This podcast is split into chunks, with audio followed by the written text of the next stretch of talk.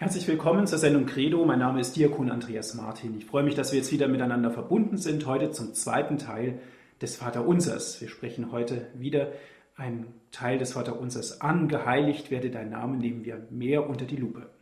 Und ich darf ganz herzlich unseren Referenten des heutigen Abends begrüßen. Das ist Pfarrer Dr. Ulrich Lindel. Herzlich willkommen, Herr Pfarrer Lindel. Herr Martin, ganz herzlichen Dank für die Einladung zu dieser Credo-Sendung. Und ich darf ganz herzlich auch unsere Hörerinnen und Hörer an Radio Horbe grüßen. Wir sind wieder beim Gebet des Herrn und beim letzten Mal haben wir uns Gedanken gemacht über den Anfang dieses Vater unser im Himmel. Wir haben Gedanken uns gemacht über das, worauf es beim Beten ankommt, was beim Beten hilft. Und heute dürfen wir weiter ins Vater unser hineingehen und uns den ersten Bitten des Herrn näher zuwenden. Ja, Herr Fachlingel, beginnen wir. Vater unser im Himmel, geheiligt werde dein Name. Das ist jetzt sozusagen der erste Teil, den wir heute besprechen. Wo beginnt denn eigentlich das Gebet von Jesus, wenn es heißt, geheiligt werde dein Name? Ich denke, dass es sehr, sehr wichtig ist, dass wir uns zunächst mal vergegenwärtigen, welche Bitte Jesus an den Anfang seines Beten stellt. Und da sind wir bei der ersten Bitte angelangt, geheiligt werde dein Name. Das ist die erste Bitte und ich denke, es gibt viele Worte und ganz viele Wörter, aber in dieser ersten Bitte geht es um den Namen und dass der Name geheiligt werde. Und ich glaube, wir wissen alle, dass der Name eben mehr ist als ein Wort, Namen bezeichnen. Wenn Sie an den Anfang der Offenbarung gehen, an den Anfang der Schöpfung, dann werden Sie in der Schöpfungsgeschichte auch lesen können, dass Gott den Menschen den Auftrag gibt, alle Geschöpfe mit Namen zu nennen, sie damit zu bezeichnen. Zuletzt gibt Adam auch seiner Frau, die Gott ihm zur Seite gestellt hat, den Namen Eva, denn sie wurde die Mutter aller Lebendigen, wie wir im Buch Genesis im Kapitel 3 lesen. Der Name ist ein ganz besonderes Wort, denn der Name macht einen Menschen ansprechbar. Wir werden ja oft selbst einen Namen zunächst erfragen, wenn wir mit einem anderen Menschen in Kontakt treten wollen. Wie heißen Sie? Wie heißt du? Menschen, die uns noch nicht bekannt sind, die noch fremd sind, mit diesen Menschen treten wir ganz einfach und unkompliziert dadurch in Kontakt, dass wir sie nach den Namen fragen. Und wenn wir nachdenken bei uns, es gibt Namen, die wir uns gut merken können, Namen, die wir nicht vergessen, und wir prägen uns bestimmte Namen auch ganz gut ein. Es geht da meist um Menschen, die uns etwas bedeuten, Menschen, die uns wichtig sind, deren Namen wir uns merken wollen und uns einprägen. Ich weiß nicht, welchen Namen Sie Ihren Kindern gegeben haben und warum Sie diesen Namen Ihren Kindern gegeben haben. Aber auch das ist ja typisch, dass die Namenswahl für viele Eltern eine ganz wichtige und wesentliche Entscheidung ist. Und ich glaube, dass es gut ist, wenn man sich die Namensgebung für ein Kind gut überlegt, denn das Kind soll ja auf seinen Namen hören und es wird oft seinen Namen hören und sich dabei gerufen fühlen, als Person in Beziehung zu treten mit seinen Eltern, mit seinen Großeltern, mit Freunden. Der Name begleitet das Leben. Welche Beziehung habe ich eigentlich zu meinem eigenen Namen? Diese Frage haben Sie sich vielleicht noch gar nicht gestellt. Aber eigentlich wäre es mal ganz schön, sich darüber Gedanken zu machen, welche Beziehung habe ich eigentlich zu meinem eigenen Namen. Vielleicht sollten wir uns selbst einmal beim Namen rufen, leise, liebevoll unseren Namen nennen und so mit uns selbst Kontakt aufnehmen und in eine Beziehung treten. Und das Schönste ist, wir haben auch bei Gott einen Namen.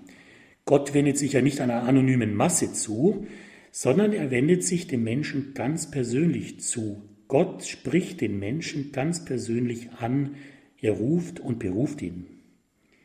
Beim Propheten Jesaja ist uns eine ganz wunderbare Zusage Gottes überliefert.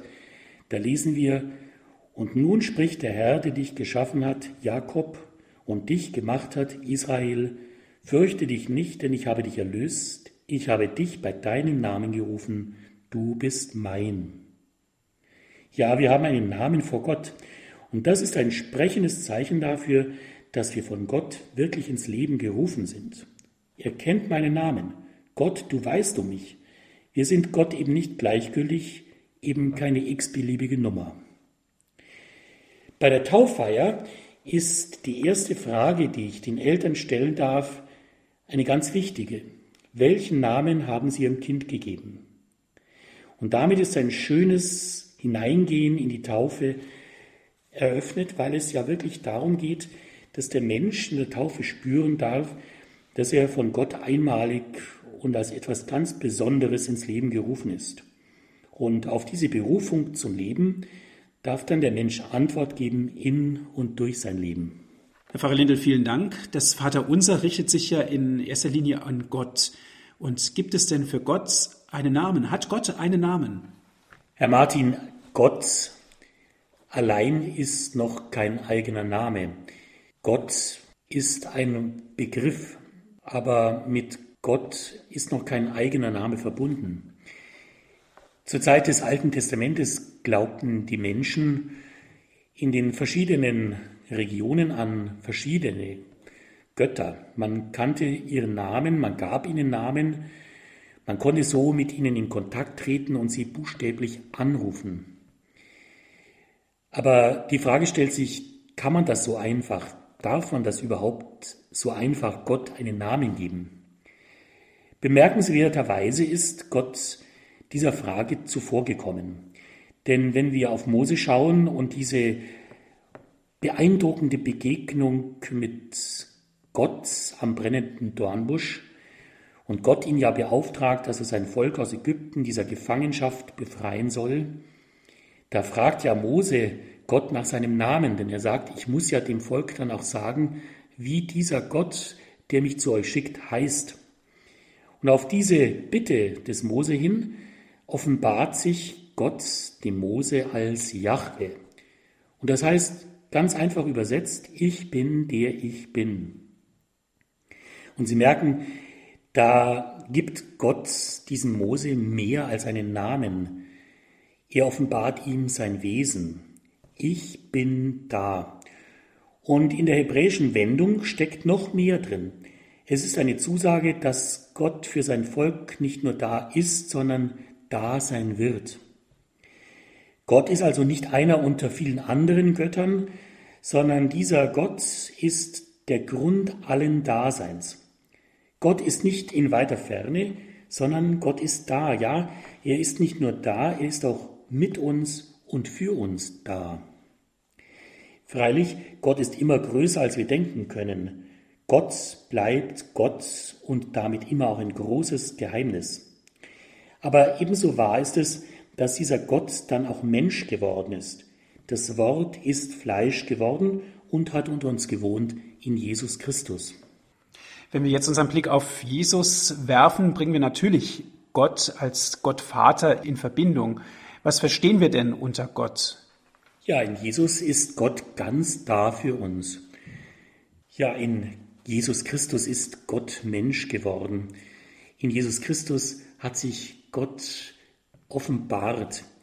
Und diese Offenbarung Gottes in Jesus Christus, dort dürfen wir ihm ja ganz lebendig begegnen, sichtbar mit Hand und Fuß, ist auch eine Offenbarung seines Namens. Denn wie ich schon anfangs gesagt habe, Jahwe heißt, ich bin der ich bin, ich bin der, der für dich da ist, dann werden wir merken, dass wir diesen Namen bei Jesus in seinem Leben, in seinem Wirken wiederfinden können. Schon beim Propheten Jesaja lesen wir ja in dieser großen Verheißung, siehe, die Jungfrau wird empfangen und einen Sohn wird sie gebären und seinen Namen Immanuel nennen. Und Immanuel heißt übersetzt, Gott ist mit uns. Und Sie merken, wie diese Verheißung den Begriff, den Gottesnamen Jahwe nochmal aufgreift und wie wir dann spüren dürfen, dass dieser Name Jahwe in Jesus nochmal ganz tief Mensch und Fleisch wird. Ja, im Blick auf Jesus verstehen wir am besten, was der Name Gottes wirklich bedeutet, was er für uns bedeutet. Allein schon der Name Jesus lohnt sich ja, dass wir ihn übersetzen, denn Jesus heißt Gott rettet.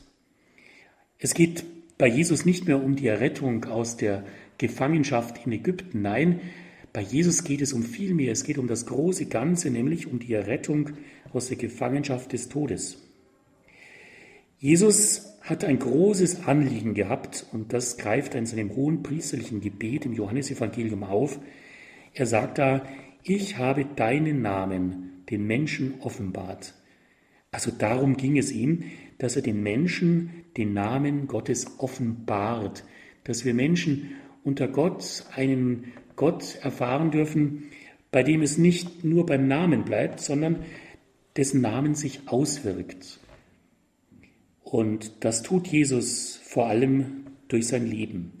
Jesus hat uns wirklich Gott nahegebracht. Und in der Begegnung mit Jesus begreifen wir, wer Gott ist und noch viel mehr, wie Gott ist. Jesus hat wie kein anderer den Namen Gottes offenbart, gelebt und geheiligt. Wie es also gehen kann, den Namen Gottes zu heiligen, erfahren wir damit vor allem im Blick auf Jesus. Ja, ich finde es schön, dass die Tauffeier damit beginnt, dass der Name des Täuflings erfragt wird. Aber bei der Taufe bekommen wir ja noch einen zweiten Namen dazu.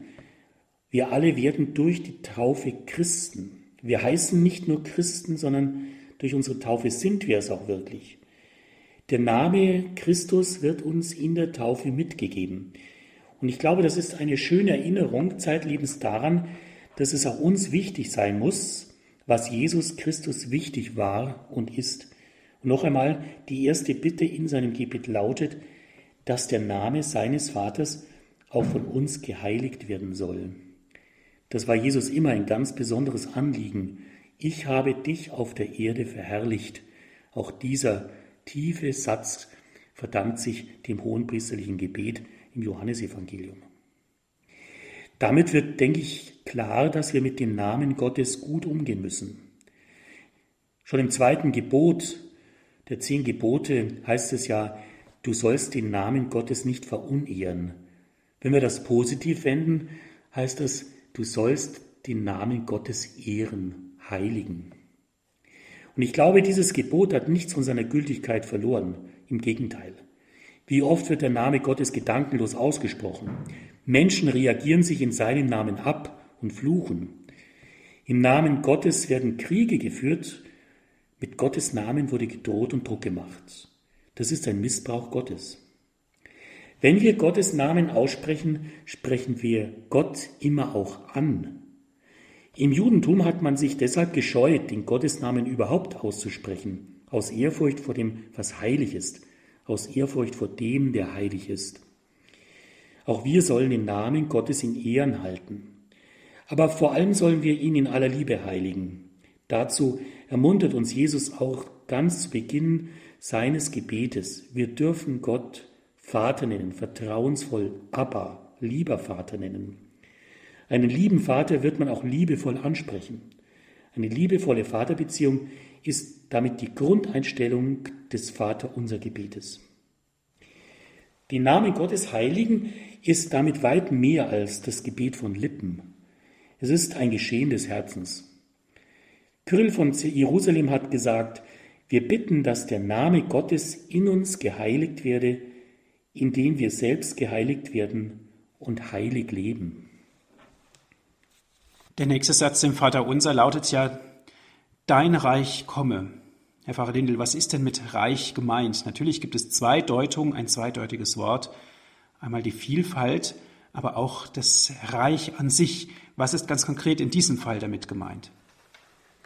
Ja, wenn wir mit diesem Wort einmal ganz menschlich umgehen, dann verbinden Menschen gewöhnlich mit Reich, Reichtum, Bereichern, Reiche erstehen, Reiche vergehen, Reiche und Mächte, Reiche und Mächtige, Reiche und Bereiche grenzen ab, werden gesichert, verteidigt. Das ist mein Reich. Und Sie merken plötzlich, bei all dem, was wir so im menschlichen Sprachgebrauch mit diesem Wort Reich anfangen, es hat alles herzlich wenig zu tun mit dem, was Reich Gottes ist und was Reich Gottes meint. Was ist es also, dieses Reich Gottes? Wo ist es und vor allem wie ist es? Also das Reich Gottes ist offensichtlich nicht das Reich des Menschen. Und darum ist das Reich Gottes auch nicht rein menschlich zu verstehen. Wir müssen dieses Reich darum von Gott her verstehen. Und wer könnte uns dabei besser helfen als sein Sohn? Genau darum ist er auch gekommen.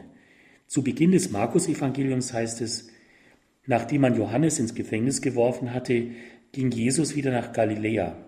Er verkündete das Evangelium Gottes und sprach, die Zeit ist erfüllt, das Reich Gottes ist nahe. Kehrt um und glaubt an das Evangelium. Das Reich Gottes ist also kein geografischer Bereich, sondern es ist wirklich eine neue Welt, die mit Jesus Christus anbricht. Eine Welt, die nicht von dieser Welt ist. Keine weltliche Angelegenheit, sondern ein geistliches Ereignis. Deswegen sagt Jesus auch im Lukas-Evangelium, man kann nicht sagen, seht hier oder seht dort ist es. Nein, das Reich Gottes ist schon mitten unter euch. Und das hat er auf sich bezogen, denn Jesus bringt dieses Reich Gottes auf die Welt. Damit wird klar, was das Reich Gottes eigentlich ist. Das Reich Gottes ist der Lebensbereich Gottes. Das Reich Gottes wird dort erlebbar, wo sich die Macht Gottes zeigt. Und genau das haben die Menschen heilsam erfahren in der Begegnung mit Jesus. In der Begegnung mit Jesus haben sie gespürt, dass er Gott wirklich nahe bringt. Im Matthäusevangelium sagt es Jesus, wenn ich aber durch den Geist Gottes die Dämonen austreibe, dann ist das Reich Gottes schon mitten unter uns. Herr Pfarrer Lindel, wir haben es vorhin schon besprochen, das Reich, dein Reich komme, und wir verbinden ja mit dem Wort Reich ja eher weltliche Besitzansprüche, weltliche Gewalten vielleicht auch, wenn wir in die vergangene Zeit hineindenken. Aber hier ist ja von einer ganz anderen Dimension die Rede, und zwar vom Reich Gottes, was wahrlich ja schon in unserer Welt angekommen und entfaltet wird durch Jesus Christus. Was bedeutet das ganz konkret? Ja, das Reich Gottes ist nicht ein Reich dieser Welt. Es ist nichts Weltliches. Das ist auch ganz wichtig, weil Jesus ganz bewusst auch zu seinen Jüngern sagt, ihr seid in der Welt, aber ihr seid nicht von der Welt. Dieses Reich Gottes ist in der Welt, aber es ist nicht von dieser Welt. Wenn es von dieser Welt wäre, dann wäre es vergänglich, wie diese Welt eben auch vergänglich ist. Jesus hat mal im Zwiegespräch mit Nikodemus auch sich lange Zeit genommen, um dieses Reich Gottes etwas zu erklären und um diesen Nikodemus etwas von dem nahezubringen, wo eigentlich dieses Reich Gottes zu finden ist. Und er sagt zu ihm, Amen, Amen, ich sage dir, wer nicht von oben geboren wird, kann das Reich Gottes nicht sehen. Sie merken plötzlich, dass dieses Reich Gottes nicht eine weltliche Größe ist, sondern eine geistliche Dimension erschließt, die wir eben nicht mit unseren irdischen Augen so einfach sehen und in unseren Berechnungen abmessen können, sondern es ist wirklich so dieses Lebens, der Lebensbereich Gottes, die Lebenswelt Gottes. Und deswegen braucht es eine ganz bewusste Sicht und Lebensweise auf Seiten des Menschen auch. Das sagt Jesus dem Nikodemus gleich dazu. Amen, Amen, ich sage dir, wer nicht aus dem Wasser und dem Geist geboren wird, kann nicht in das Reich Gottes eingehen. Sie merken also plötzlich, dieses Reich Gottes braucht einen eigenen Zugang. Wer nicht aus dem Wasser und dem Geist geboren wird, also wer nur weltlich lebt und denkt, nicht geistlich lebt und denken kann, der kann auch nicht in dieses Reich Gottes eingehen. Ich glaube, das ist auch ein Grund dafür, warum Menschen oft Schwierigkeiten haben, sich dieses Reich Gottes näher vorzustellen, weil sie sich zu sehr an dieser Welt ausrichten und in dieser Welt einrichten. Das Irdische hat sie fest im Griff, bewegt ihr Denken, ihr Tun und Handeln. Aber dabei ist doch alles Irdische vergänglich und vergeht. Darum warnt der Apostel Paulus auch die Gemeinde in Korinth, das aber versichere ich, Brüder, Fleisch und Blut können das Reich Gottes nicht erben, noch erbt die Vergänglichkeit die Unvergänglichkeit. Also es geht darum, dass man einen Sensus entwickelt für diese Lebenswelt Gottes. Und wer einen Sinn dafür hat, dass es eben nicht nur das Sichtbare gibt, der hat auch einen Blick für das Unsichtbare. Und wer offen dafür ist, dass es über dem Vergänglichen dieser Zeit die unvergängliche Ewigkeit Gottes gibt, wer dafür offen ist, der ist offen für das Reich Gottes. Herr Pfarrer Lindel, mit dem Reich Gottes ist es natürlich so eine Sache. Es lässt sich jetzt nicht physisch vorstellen. Wenn ich mit dem Auto fahre und das Navi einschalte, gebe ich das Ziel ein und das Navi führt mich geradewegs zum Ziel. Wie ist es denn mit dem Ziel beim Reich Gottes? Ich glaube, wir müssen noch einmal im Blick auf das Reich Gottes uns helfen lassen, wie dieses Reich Gottes ist, was dieses Reich Gottes eigentlich ausmacht. Und auch da kann uns Paulus gut weiterhelfen.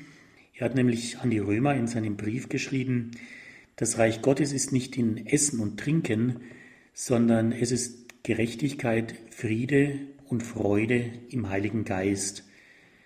Also Reich Gottes ist nicht Essen und Trinken, nicht Party und Feiern, sondern das Reich Gottes ist Gerechtigkeit, Friede und Freude. Das Reich Gottes ist damit überall dort zu finden, spürbar und erfahrbar, wo Gerechtigkeit herrscht, Friede und Freude. Und wir spüren, das ist ein inneres Reich von Menschen, die vom Geist Gottes beseelt sind. Das Reich Gottes ist damit ein innerer Reichtum, ein geistlicher Schatz. Und wir merken, warum Jesus sagt, leichter geht ein Kamel durch ein Nadelöhr, als dass ein Reicher in das Reich Gottes gelangt. Denn der, der reich ist, wird keiner mehr sein, der auf der Suche ist nach dem, was mehr als Reichtum ist. Und ich glaube, dass wir alle wissen, dass es diesen inneren Schatz, diesen inneren Reichtum gibt, der weit mehr zählt als alles Geld der Welt. Und noch einmal, Paulus sagt, dieses Reich Gottes ist Gerechtigkeit, Friede und Freude. Ja, und wer gelangt dann hinein? Sie haben vom Navi schon gesprochen. Heutzutage ist man ja da schon richtig ferngesteuert. Ein Knopfdruck genügt und ich komme mehr oder weniger sicher an. Es gibt so etwas schon auch im Blick auf dieses Reich Gottes. Und ich glaube, dass die Seligpreisungen der Bergpredigt Jesus deswegen ausgesprochen hat, um uns zu helfen, dass wir den Weg in dieses Reich Gottes gehen können und am Ende ganz finden. Aus diesen Seligpreisungen möchte ich nur die Seligpreisung herausgreifen, in der Jesus das Reich Gottes selbst direkt anspricht. Selige Armen, denn euch gehört das Reich Gottes. Den selbstgerechten Pharisäern aber hält er entgegen, die Zöllner und Dirnen kommen eher in das Reich Gottes als ihr. Am einfachsten, Herr Martin, haben es offenbar die Kinder. Sie haben den inneren Draht zum Himmel am wenigsten verloren. Und ich denke gerade bei der Taufe, zu Recht entscheiden sich die meisten Eltern eben für diese Stelle aus dem Markus-Evangelium, in der es heißt, lasst die Kinder zu mir kommen und hindert sie nicht daran, denn Menschen, die so sind wie sie, denen gehört das Himmelreich. Amen, ich sage euch, wer das Reich Gottes nicht so annimmt wie ein Kind, der wird nicht hineingelangen.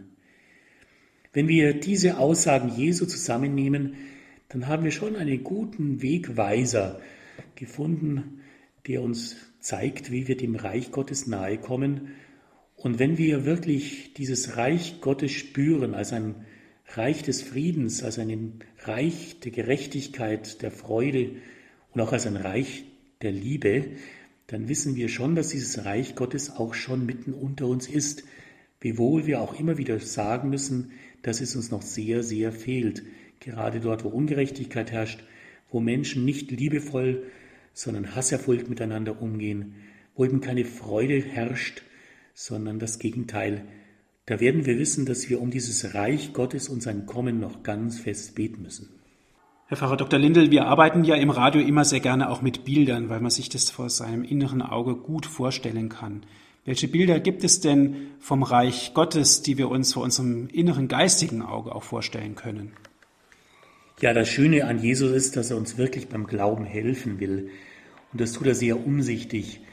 Und was Jesus immer wieder auch tut, um uns im Glauben weiterzuhelfen, ist, Jesus malt Bilder. Oder sagen wir, er malt Gleichnisse.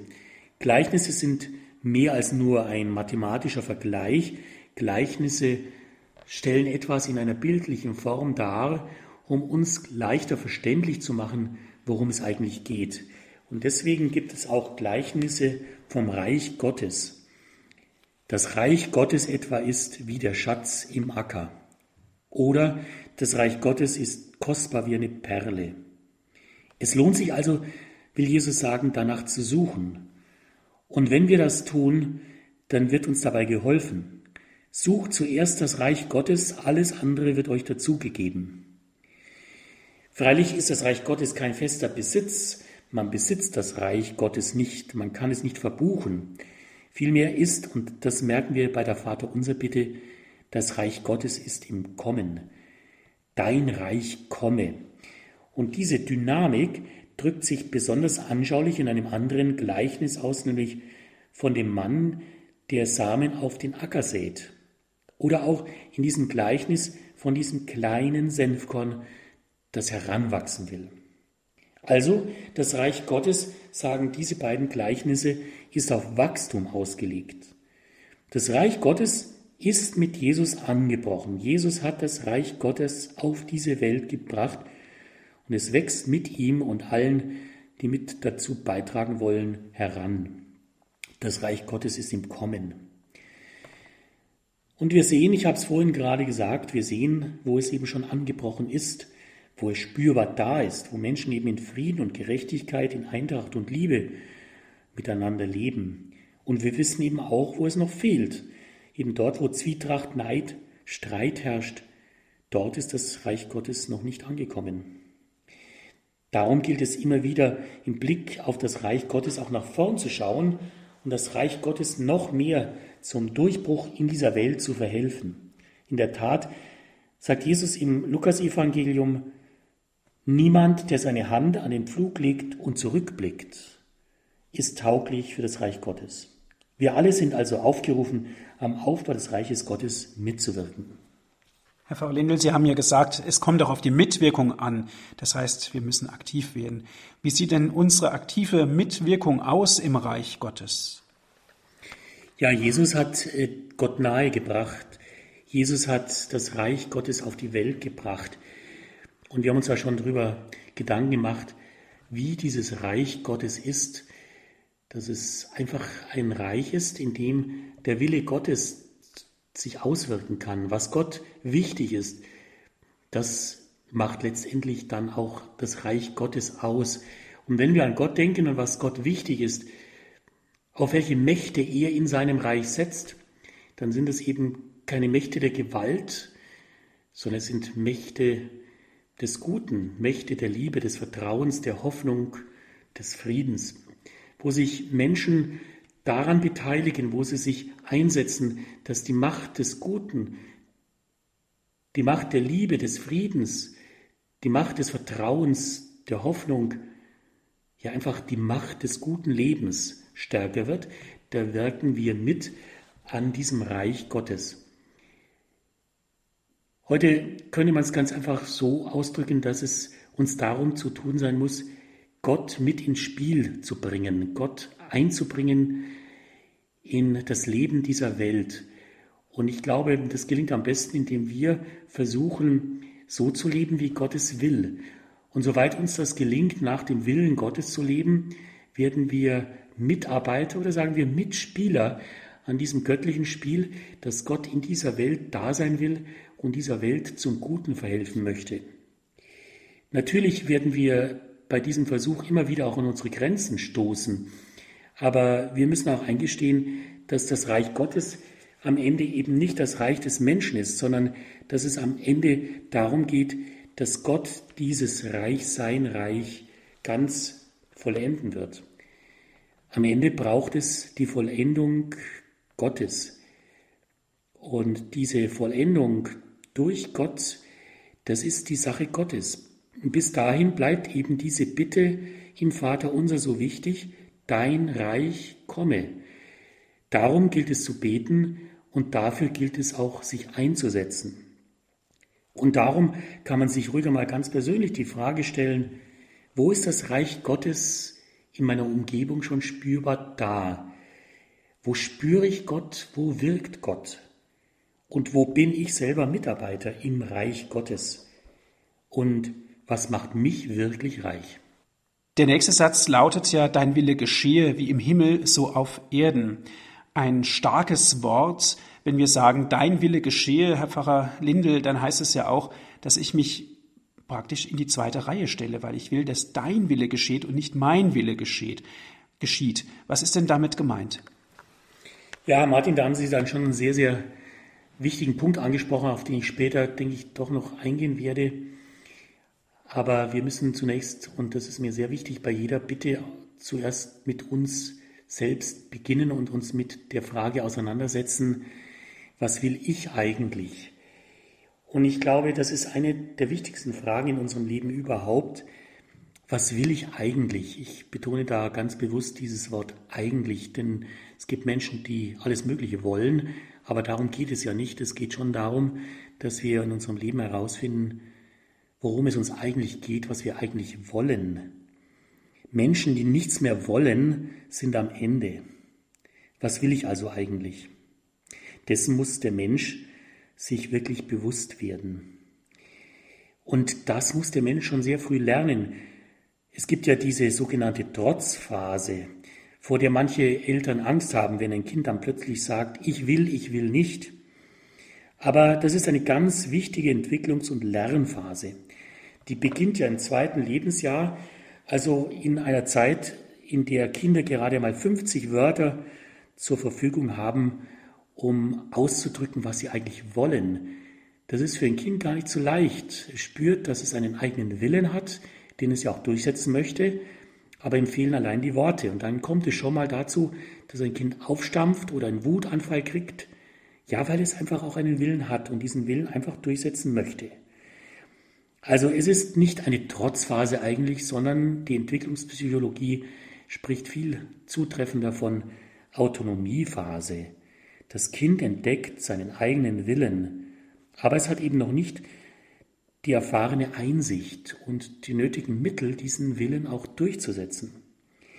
Insofern sind da die Eltern gefragt, denn Eltern müssen in dieser Phase gut mit ihrem Kind umgehen. Eltern wollen, und das darf man voraussetzen, ja das Beste für ihr Kind. Und genau das muss ein Kind immer auch spüren, wenn es seinen Willen einmal nicht durchsetzen kann. Meine Mama und mein Papa meinen es gut mit mir und Sie wissen auch am besten, was gut für mich ist. Und diese Erfahrung, diese Grunderfahrung brauchen Kinder, denn daraus schöpfen sie das Vertrauen, ihren Eltern auch dann zu folgen, wenn es nicht nach ihrem eigenen Willen, nicht nach ihrem eigenen Kopf geht. Auf alle Fälle darf man den Willen von Kindern nie brechen, sondern den Willen eines Kindes zum Guten fördern. Darum muss es gehen. Denn auch als Erwachsener muss man ja wissen, was man eigentlich will. Und mir gefällt dieser Satz eben doch sehr gut, weil er auch eine tiefe Wahrheit in sich trägt. Des Menschen Wille ist sein Himmelreich. Herr Pfarrer Lindel, vielen Dank. Gehen wir nochmal zurück auf meine zunächst gestellte Frage. Wie ist es denn mit dem eigenen Willen? Stelle ich mich dann in die zweite Reihe? Gebe ich meinen Willen bedingungslos ab? Ja, Herr Martin, das könnte man schon denken, denn die Bitte klingt ja ganz eindeutig dein Wille, nicht mein Wille geschehe. Aber weiß ich eigentlich nicht selbst am besten, was ich will? Und die Frage, die Sie gestellt haben, hat ihre Berechtigung. Entmündige ich mich nicht selbst, wenn ich darum bitte, dass nicht mein Wille geschieht?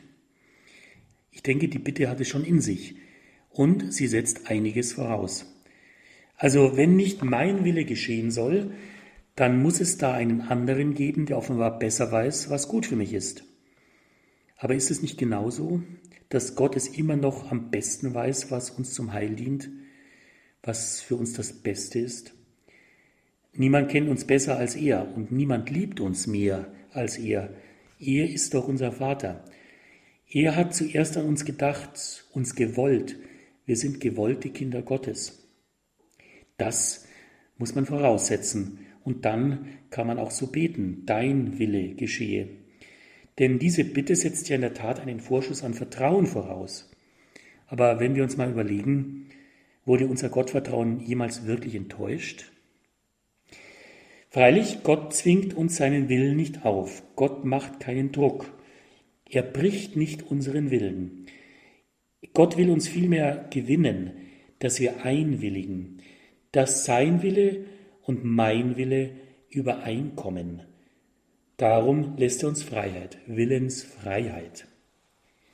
Maria, die wir ja immer wieder auch als ein Vorbild im Glauben und auch im Beten erfahren dürfen, Maria hat ja auch einmal einen Anruf Gottes in ihrem Leben erlebt und konnte diesen Anruf überhaupt nicht erfassen. Maria wusste nicht, was das bedeuten soll und wie das geschehen soll. Und dann dachte sie darüber nach. Gott gibt ihr diese Bedenkzeit. Wir sollen nicht vorschnell Ja und Amen sagen. Es geht vielmehr darum, uns diesen Willen Gottes wirklich innerlich zu eigen zu machen. Und noch einmal gesagt, Gott zwingt und Gott überredet niemanden. Und dann hat Maria ja auch eingewilligt, in aller Freiheit ihres Herzens, mir geschehe, wie du gesagt hast. Also der Wille Gottes erfordert keinen blinden Gehorsam, sondern vielmehr ein inneres Einvernehmen. Und so ist auch die Botschaft von Weihnachten ein Appell an alle Menschen, und das klingt wunderschön, die guten Willen sind. Herr Pfarrer Lindel, was ist eigentlich der Wille Gottes? Wie kann ich den Willen Gottes herausspüren, herausfinden? Ich glaube, es ist sehr, sehr wichtig, dass nicht nur wir an Gott glauben, sondern dass Gott auch an uns glaubt. Das ist ja ganz, ganz entscheidend, dass Gott an uns Menschen glaubt und vor allem, dass er an das Gute in jedem Menschen glaubt. Und dass Gott offenbar daran glaubt, dass der Mensch fähig ist, das Gute dann auch zu tun. Aber wie kann ich das erkennen? Wie kann ich den Willen Gottes erkennen? Gott lässt uns da nicht im Stich, sondern er gibt uns Hilfen an die Hand, um seinem Willen auf die Spur zu kommen. Ich glaube, dass gerade auch dieser Anfang, dieser Schöpfungsbericht im Buch Genesis, da schon eine erste Hilfe sein kann, denn diese Schöpfung ist ja ein Ausdruck dieses guten Willens Gottes. Gott ruft die Welt mit all ihren Kräften ins Dasein und er sah, dass es gut war. Gerade im Blick auf die gute Schöpfung erkennen wir ja den Willen des Schöpfers, wie wir hinter jedem Bild ja auch den Maler erahnen können und in der Schöpfung kommen wir dem Willen des Schöpfers schon auch auf die Spur. Und ich glaube, es ist ganz im Sinne Gottes, des Schöpfers, wenn wir selbst als Geschöpfe im Einklang mit der Schöpfung leben und sie verantwortungsvoll mitgestalten. Ja, oder nehmen wir die zehn Gebote, die wir ja alle seit unserer Kindheit kennen, die wir verinnerlicht haben. Das ist eine ganz hilfreiche Handreichung, die uns zeigt und auch zu verstehen gibt, wie wir nach dem Willen Gottes leben sollen. Diese Gebote sind keine Verbote, sondern eigentlich sind es Handreichungen und gute Anregungen, wie es uns gelingt, gut zu leben, im Sinne Gottes nach seinem Willen gut zu leben. Ich glaube, die zehn Gebote verstehen wir am besten dadurch, wenn wir uns wieder in Erinnerung rufen, in welchem entscheidenden Augenblick Gott sie seinem Volk gegeben hat. Denn es war ja unmittelbar nach der Befreiung aus der Gefangenschaft in Ägypten. Und er gibt sie seinem Volk an die Hand und gibt sie seinem Volk mit auf den Weg in die Freiheit.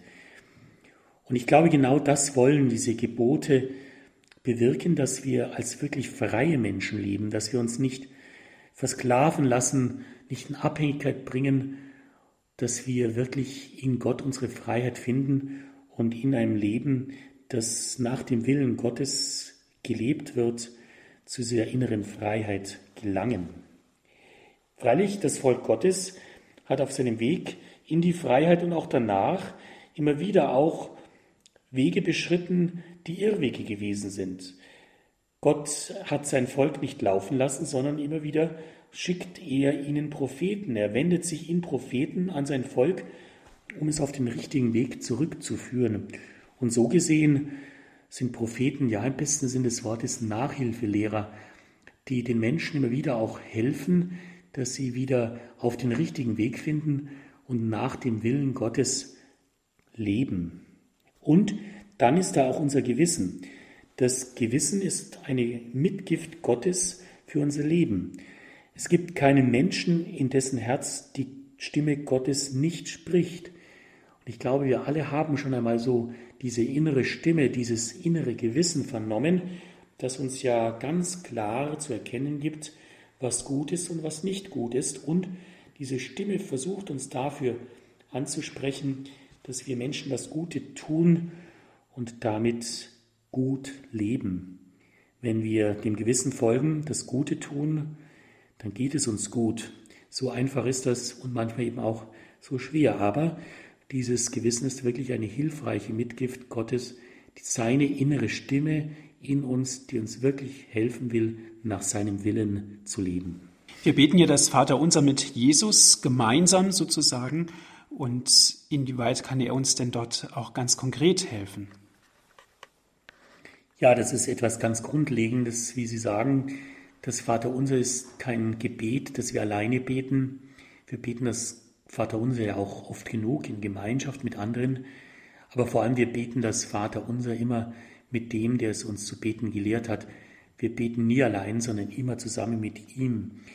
Und ich glaube, bei jeder Vater unser Bitte ist das auch sehr hilfreich, weil uns auch bei jeder Vater unser Bitte Jesus hilft, nicht nur diese Vater unser Bitte zu beten, sondern sie auch mehr und mehr zu verstehen. Also ich glaube, dass Jesus uns auch am besten erklären kann, was der Wille Gottes ist. Wenn wir auf Jesus hören und auf ihn schauen, werden wir wohl den besten Einblick bekommen in das, was Wille Gottes ist. Ehe ist das Vorbild für alle, die nach dem Willen Gottes leben wollen. Darum hat der Vater ihn ja auch in die Welt gesandt. Wenn wir auf unsere Kinder schauen, man kann Kindern ja eine ganze Menge sagen, aber Kinder schauen immer ganz genau hin, wie Eltern leben und was sie tun.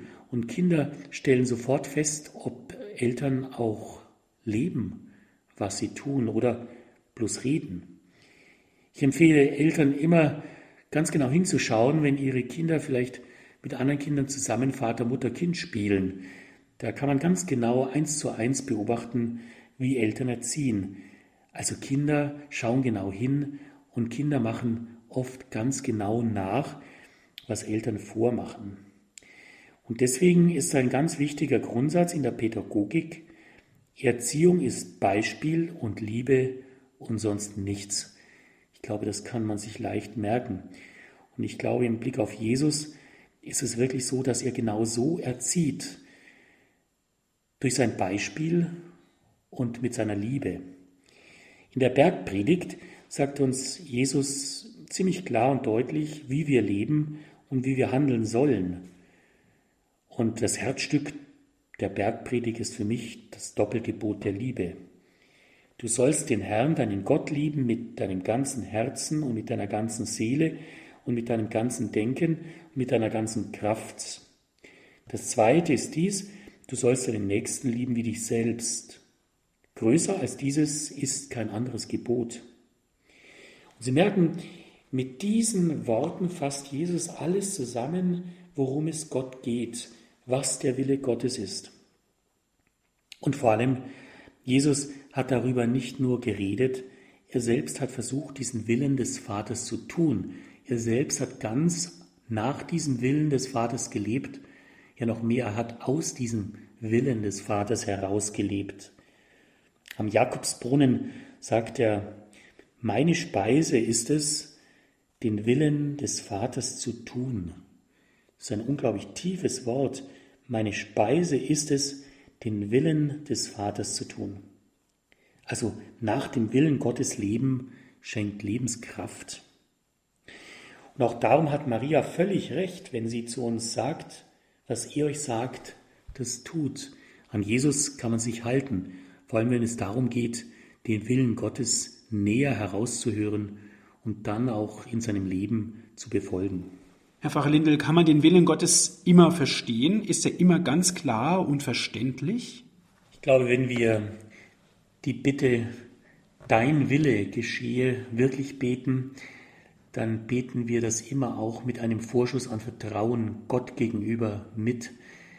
Denn wenn wir selbst wüssten, was gut für uns ist, dann bräuchten wir diese Bitte ja auch nicht auszusprechen. Aber weil wir das eben nicht wissen, weil wir oft gar nicht wissen, was das Beste für uns ist und darum oft das Gegenteil von dem tun, was für uns gut ist, darum passt ein Gebet sehr, sehr gut zu dieser Gebetsbitte. Und das ist der Anfang des Lieblingsgebetes des seligen Robert Meyer, das mir sehr wichtig ist und das ich immer wieder auch bete. Und der Anfang dieses Gebetes lautet so, Herr, wie du willst, soll mir geschehen, und wie du willst, so will ich gehen, hilf deinen Willen nur verstehen. Also dein Wille geschehe, ist damit auch eine Bitte darum, den Willen Gottes zu verstehen und in diesen Willen Gottes einzuwilligen, damit dein Wille auch mein Wille werde. Das ist ein echtes Gebetsanliegen, den Willen Gottes zu erkennen und dann auch wirklich anzunehmen, gerade dann, wenn es schwer fällt. Aber diese Erfahrung verbindet uns ja auch mit Jesus. Jesus selbst hat ja auch darum gebetet, am Ölberg, im Blutschweiß seines Angesichtes, Vater, wenn dieser Kelch nicht an mir vorübergehen kann, ohne dass ich ihn trinke, geschehe dein Wille. Am Ende hat Jesus eingewilligt und er hat es geschehen lassen. Und sein Vater hat ihm die Kraft gegeben, seinen Willen dann auch wirklich zu tun, uns zu erlösen. Ja, ich glaube, es ist schon etwas Erlösendes, wenn nicht mein, sondern eben sein Wille geschieht. Denn, noch einmal gesagt, Gott weiß am besten, was gut für uns ist. Manchmal ist es geradezu heilsam im Rückblick, wenn es nicht nach unserem Willen gegangen ist, wenn nicht wir unseren eigenen Kopf durchgesetzt haben, sondern wirklich den Willen Gottes haben geschehen lassen. In der Rocktasche eines gefallenen amerikanischen Soldaten während des amerikanischen Unabhängigkeitskrieges hat man einen Zettel gefunden.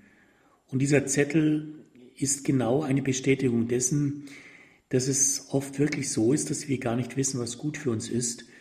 Und darum umso mehr diese Bitte des Vaterunsers, dein Wille geschehe, ins Gebet nehmen.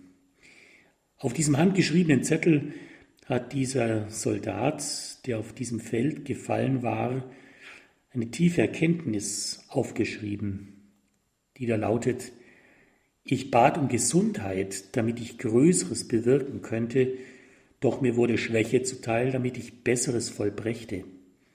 Ich bat um Reichtum, damit ich glücklich sei, doch mir wurde Armut zuteil, damit ich weise werde. Ich bat um Macht, damit ich Achtung fände vor den Menschen, doch mir wurde Schwachheit zuteil, damit ich meine Bedürftigkeit vor Gott erkenne. Ich habe nichts erhalten, wofür ich gebetet hatte, und habe alles erhalten, worauf ich gehofft hatte. Entgegen meinem Willen, all meine unausgesprochenen Gebete sind erhört worden, unter allen Menschen bin ich der am reichsten Gesegnete. Also ich glaube, das ist schon ein sehr tiefes Bekenntnis, dass noch einmal gesagt, Gott wirklich diesen Vorschuss an Vertrauen gibt, dass es wirklich darum gehen muss, dass sein Wille geschieht. Und wenn wir darum bitten und wenn wir seinem Willen nicht zu viel entgegenstellen, wenn wir Gott nicht daran hindern, dass sein Wille an uns geschehen kann, dann kann das für uns nur gut sein. Und ob nun dieser Wille Gottes geschehen ist, was ganz hilfreich ist, ist am Abend einmal nachzuschauen, wie denn der Tag so gelaufen ist. Ich nenne das meine innere Tagesschau und die genügt eigentlich so in fünf Minuten. Fünf Minuten einmal die Augen schließen, still werden, mit einem Kreuzzeichen beginnen und den Tag wie so einen Film vor dem inneren Auge der Seele ablaufen lassen und ihn gemeinsam mit Gott anschauen, diesen Film des heutigen Tages meines Lebens mit Gott. Und dann wird man sehen im Rückblick, dass manches gut gelaufen ist, dass man vieles tun konnte, was einfach gut und richtig war. Und man kann zusammen mit Gott einwilligen, ja, das war gut so. Auf der anderen Seite wird man immer wieder auch merken, wo der Wille Gottes eben zu kurz gekommen ist, wo man den eigenen Willen durchgesetzt und zu wenig auf ihn geachtet, auf ihn gehört, auf ihn geblickt hat. Ja, vielleicht versuchen Sie immer wieder auch so einen Rückblick des Tages, man nannte das früher und auch heute noch Gewissenserforschung, aber eigentlich ist es so eine richtige Tagesschau im Rückblick auf den Tag, der zu Ende geht, zusammen mit dem, der uns den Tag geschenkt hat, zusammen mit Gott. Die nächste Bitte heißt ja, unser tägliches Brot gib uns heute, Herr Pfarrer Lindl. Ist das überhaupt heutzutage noch eine reelle Bitte? Ja, Martin, da glaube ich, geben Ihnen doch viele recht. Was ist eigentlich das tägliche Brot? Wie schmeckt eigentlich Brot tagtäglich? Schmecken Semmel und Brez nicht besser? Ja, das tägliche Brot einmal ganz bewusst kauen. Brot kauen kann auch zum Gebet werden, wenn man sich des täglichen Brotes gegenwärtig wird, das andere eben nicht haben. Früher war es vielfach noch gang und gäbe, das Brot vor dem Anschneiden zu segnen, Brotsegen. Meine Großeltern wussten noch den Satz, der offenbar in guten Zeiten an schlechte Zeiten erinnern sollte, ein Krümel wie eine Laus ist eine Sünde für ein Haus. Den Satz habe ich mir wirklich gemerkt, weil es eben nicht selbstverständlich werden kann. Das Tagtägliche darf uns nicht so selbstverständlich werden, dass wir dafür nicht mehr bitten oder danken müssten. Also die Bitte um das tagtägliche Brot ist schon eine Bitte um das, was wir wirklich brauchen und was eben für viele nicht selbstverständlich ist. Die Bitte um das tägliche Brot ist damit aber auch eine Bitte gegen den Überfluss, wir beten wohlgemerkt um Brot und nicht um eine Sahnetorte. Diese einfache Bitte ist deshalb so wichtig, damit wir nicht abhängig werden von dem, was zu viel ist und dass wir nicht abhängig werden vom Überfluss, von dem zu viel und immer noch mehr haben wollen. Was zu viel ist, schadet am Ende wirklich und es macht auch leicht abhängig. Und wer zu viel will, lässt für andere ja auch am Ende zu wenig übrig. Ja, Herr Pfarrer Lindel, aber was ist denn eigentlich notwendig? Was braucht es denn dann? Ja, das ist eine wichtige Frage. Was braucht es eigentlich wirklich und was braucht es eigentlich wirklich nicht? Was ist eigentlich genug und wann habe ich endlich genug? Genügsamkeit ist und bleibt eine Tugend. Schon Aristoteles hat ja einmal ganz überrascht und durchaus dankbar festgestellt, ich wundere mich über all die Dinge, deren ich nicht bedarf. Ja, und eigentlich wäre ja genug für alle da und alle würden genug bekommen. Aber leider bekommen manche anscheinend nie genug und das geht dann auf Kosten anderer. Was sich manche eben an zu viel herausnehmen, bleibt für andere an zu wenig übrig. Da gibt es einen bedenkenswerten Gedanken, der doch eine große Wahrheit in sich trägt. Reich ist, wer viel hat. Reicher ist, wer wenig braucht. Und am reichsten ist, wer viel gibt. Ich glaube, das ist dann auch ein schönes Geschenk von dem, dass ich eben nicht alles haben muss, weil dann doch mehr bleibt, was ich anderen geben und mit anderen teilen kann. Herr Pfarrer Lindl, Sie haben ja gesagt im ersten Teil der Sendung, dass das Vaterunser ein ausgesprochenes Wir-Gebet geht und nicht um uns.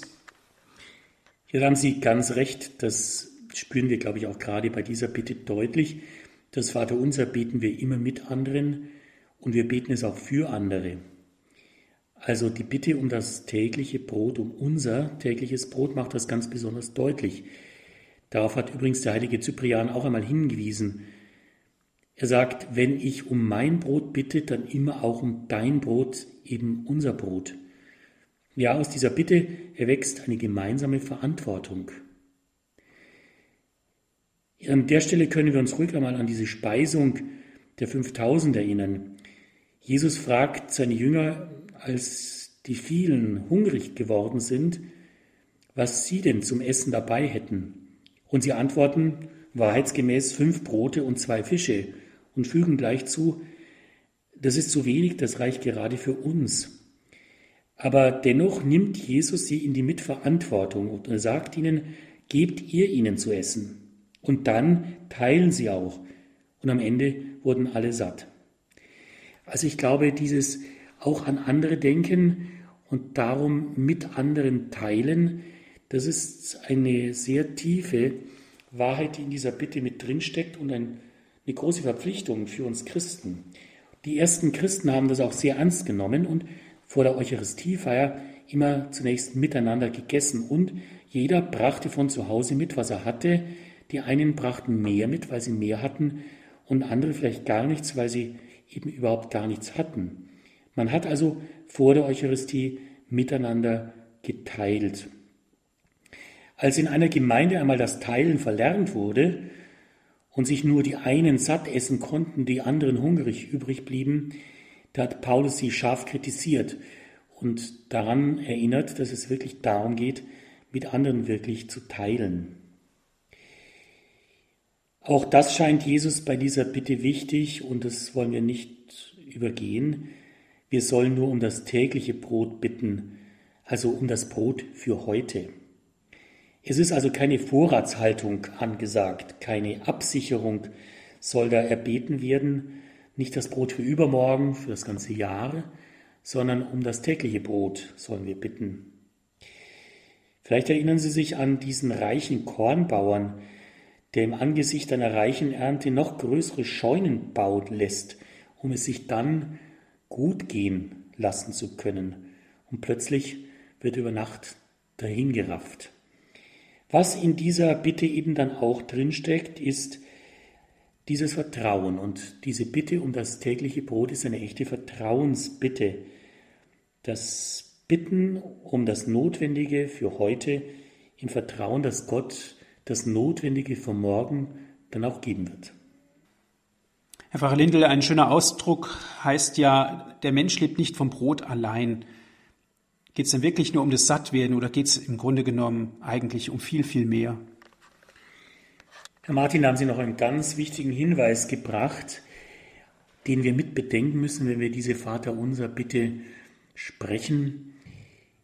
Es geht wirklich nicht nur um das Brot.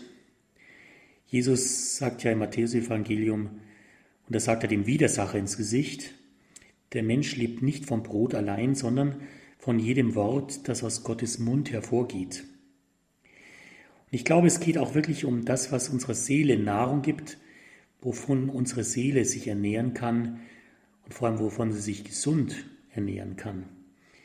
Es gibt ja Menschen, die vor übervollen Kühlschränken verhungern, weil sie ja auch eine Seele haben und ihre Seele auch Hunger hat, aber eben nicht nach dem, was im Kühlschrank ist.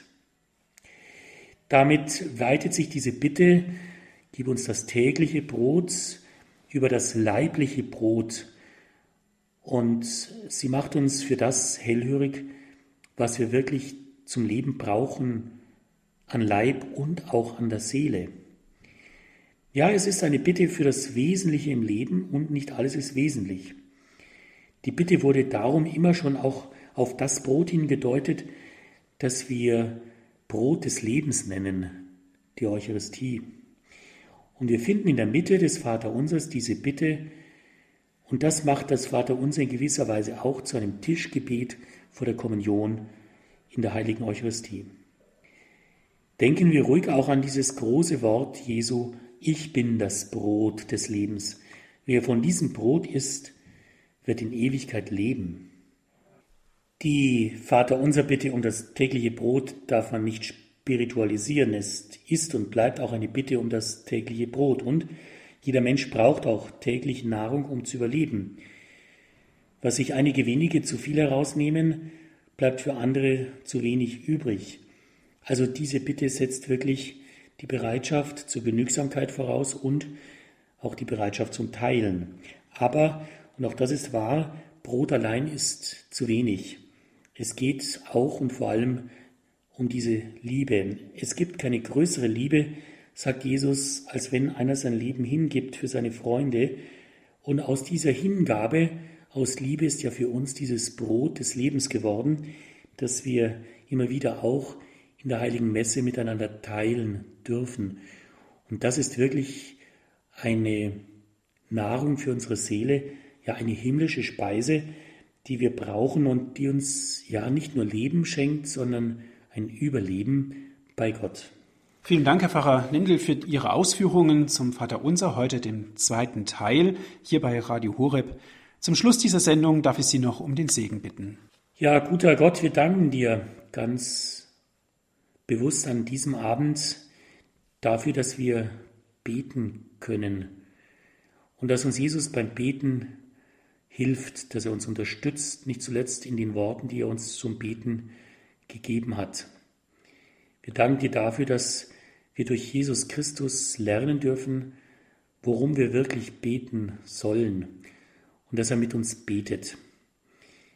Wir bitten dich jetzt darum, dass wir Menschen des Gebetes sind und dass wir immer wieder auch erfahren, wie viel Kraft aus dem Gebet uns zuwächst, dass es das Gebet ist, das dir auch ermöglicht, uns wirklich dir näher zu bringen.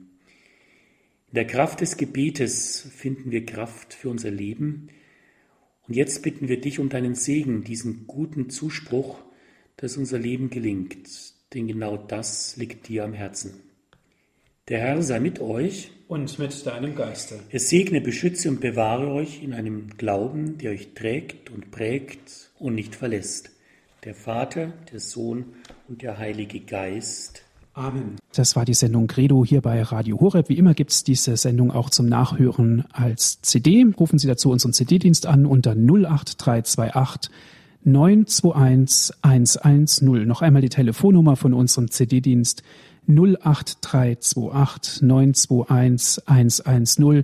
Und wenn Sie von außerhalb Deutschlands anrufen, 0049 vorab wählen, dann weiter mit der 8328 921 110 www.hore.org, unsere Internetadresse. Dort gibt es die Sendung auch bald zum Herunterladen als MP3-Datei www.hore.org. Alle diese Dienste sind kostenlos von uns für Sie. Radio Horeb ist spendenfinanziert. Danke fürs Zuhören. Es verabschiedet sich Ihr Andreas Martin.